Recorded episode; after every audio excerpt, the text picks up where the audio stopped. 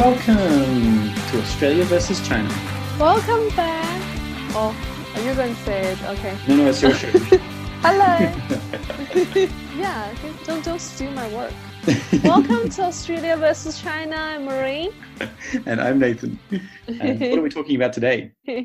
oh, we're going to straightforward to the topic. Okay, we're talking about the childhood. I think.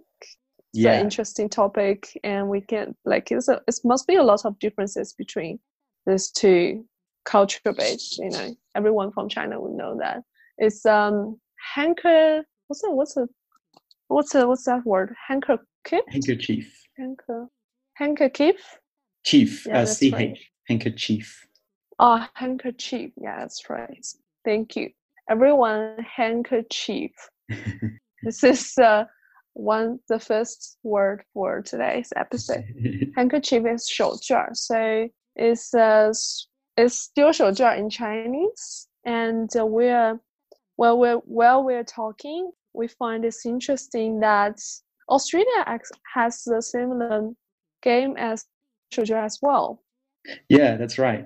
So we call it, it's not quite the same, but we call it duck, duck, goose. and I think, I think it's actually something that Americans and British people play as well. And the idea is that you, you sit in a circle and then Mhm. one person walks around the outside of the circle and touches yeah each same person on the head. And they say, Mhm. duck, and then they go to the next person, duck, next person, touch on the head, duck, and they keep going Mhm. all the way around the circle until they choose one person, Mhm. and then they yell out goose and touch their head, and then they have to run away from that person Ah. and sit back down in that person's spot before that person catches them. Mm. Oh, so it's basically same idea, like ninety nine percent same. Yeah, but think so. I think afterwards it's a little bit different though. It's um, you know, so it's a lot of fun for this game. Like this happens in real life. Is uh, you know, the one person uh, running around the whole circle, and Mhm. everyone is facing to each other. So facing inside the circle and like clapping and singing the song. So the person he get choose. Uh-oh, So even after like the technical person, difficulties there. What what was the last thing you said? So there's a person running around the outside of the circle. yeah, the person run run outside the circle, and then like everyone else is facing the inside of circle, like facing Yeah, yeah. the not yeah. So so it's possibility. So it's a lot of fun parts for this game happens uh, in real life. Is um, you know the one that had been chosen. You know the Mhm. the, the the the one um had been choose to be put the uh handkerchief hand handkerchief? Yeah. Mm-hmm. handkerchief handkerchief down. It's actually it's possible that he wouldn't know. So like a lot of Ah. times that the person already gone and everyone else is like, oh it's you, it's you. And the person Ah, the person right. got chief this wouldn't know. So like he would like oh okay and really have panic and and standing up and trying to ch- chase the other person, but the other person is already you know like um be really far ahead. Right. So And how does the other person yeah does the other person have to sit down in that person's spot? Yeah yeah that's yeah, right. okay, so that's the same. That's the same. right. Ah, that's really Mm. interesting. I like this idea. So yeah, so you have to catch the handkerchief or yeah, you have to just- catch a handkerchief. you have to catch it and then turn around so turn around, catch it and then chase the person. Yeah, that's ah, right. that's cool. Ah, I like it. Mm. That's a really cool twist.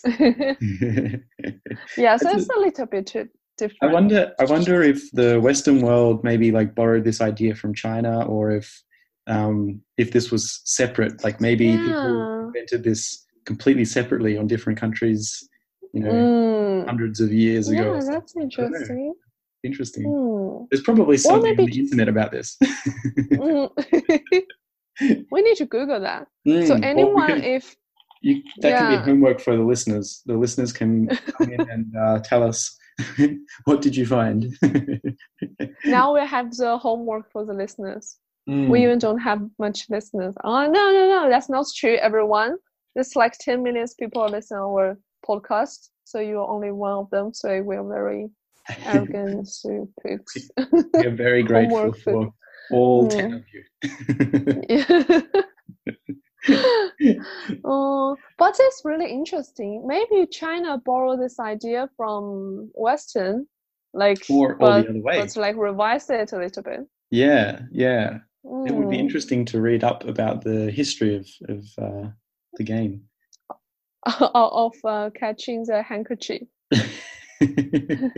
so, what is that in Chinese again? 丢手绢，手绢， Yeah. 九 blah blah blah 手 手 what？九手绢手抓丢丢手绢。手抓. Mm. This isn't useful for the listeners. The listeners are probably already speaking Chinese, so I was going to going to Mm. say that. this is not a What's it? podcast about Nathan learning English, uh, learning Chinese. This is a podcast for other people. So, okay, let's move on. Mm, okay. So what what else? What what's uh what, what's else game? Well, we, the other other thing we were talking about was school. Was when you're in school, Oh yeah. um, Mm. because we so we had a moment earlier today where I Mm. was trying to divide 800 by five. Is that right? yeah, probably. And my first guess was 40, and then and then Maureen was Mm, saying I shouldn't laugh about this. this is I should be re- re- yeah. I should be of the respect. Australian school Mm. system. Um,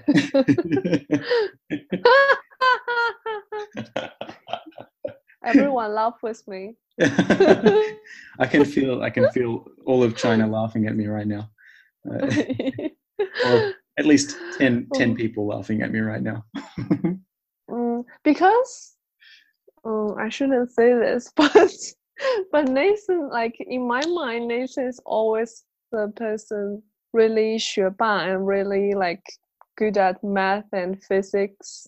Um, at least in Australia. But when he said forty, um, in my mind it's like what? you, you know, there's So there's, a that's a- saying, there's a saying Mm. for people who do maths, like um, people who do maths for their for their university course.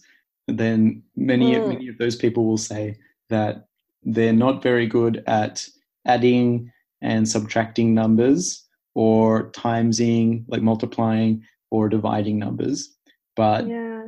they know a lot Mm. of other things. So maybe I'm not saying that's true for me, but Mm. Yeah, no, I'm trying to say what that's are true the for me. things? I'm trying to I'm trying to get myself out of this situation. Okay, okay, okay. Explanation accept. yeah, I'm just making excuses now. Yeah. no, but the, the only thing I'm curious, I think that's really makes sense. But the only thing I'm curious is what's the other thing?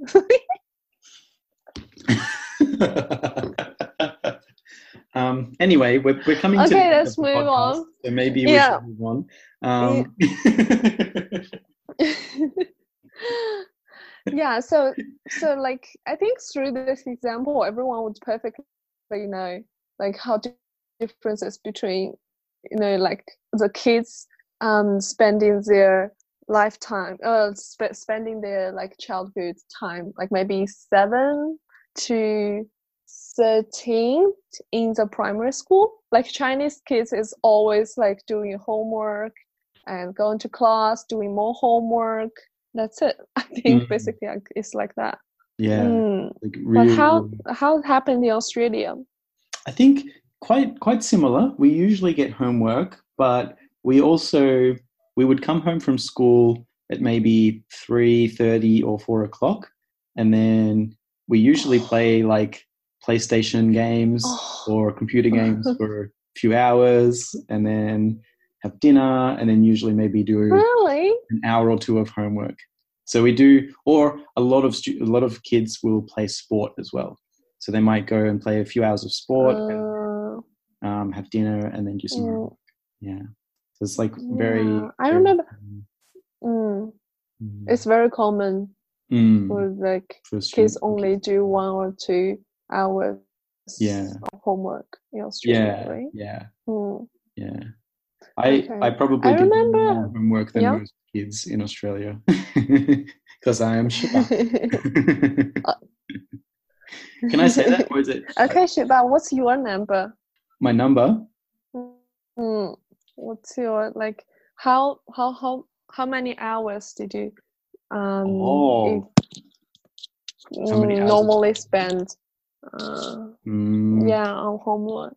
I probably was like uh, most Chinese students. So I got home from school and then I would have a quick break, something to eat, and then I would work for the rest of the night until maybe like 10 o'clock and then go to bed. Oh, that's a long time because you get Mm. all from school for like four. Yeah. Yeah. Is So maybe five more hours every night. Wow, Mm. that's impressive. I don't think I even did that much work Mm. at that time. Hmm, Okay. probably, that's probably actually in high school, I definitely did that much. When I was younger, I probably did a little bit less, maybe like two hours a night, two, three hours. Mm-hmm. Um, yeah. Okay. Oh, the high school, high school. I think, um, I think maybe because you know the pressure to get in the college, Yeah. college, of university in China is really big. Mm.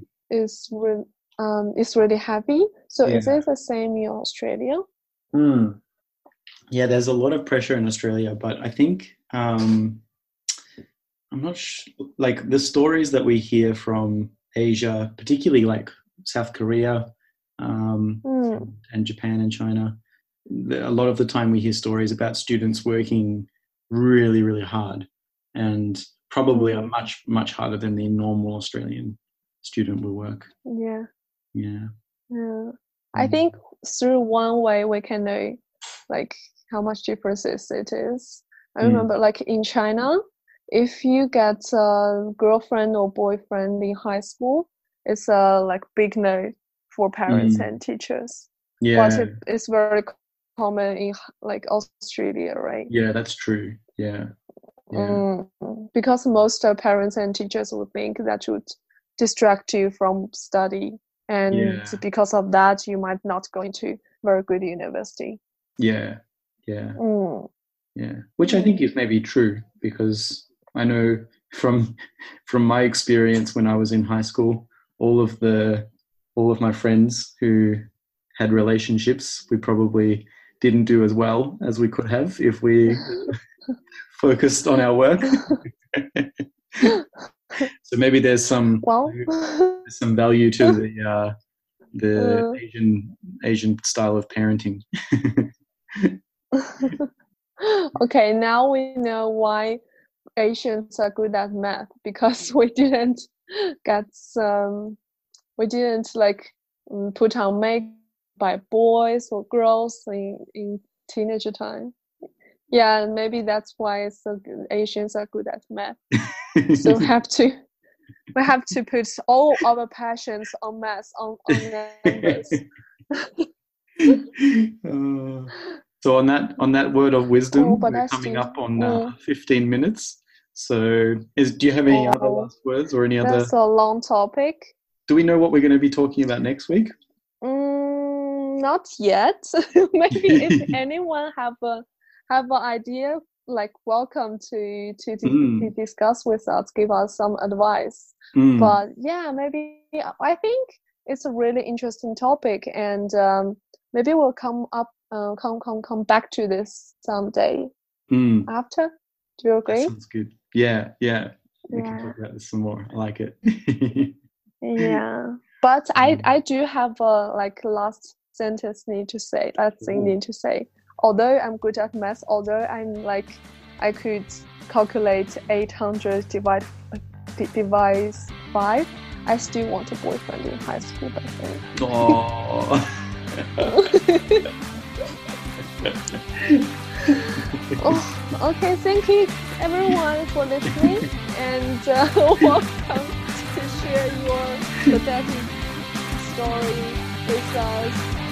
And uh, we'll see you next time. See you next time.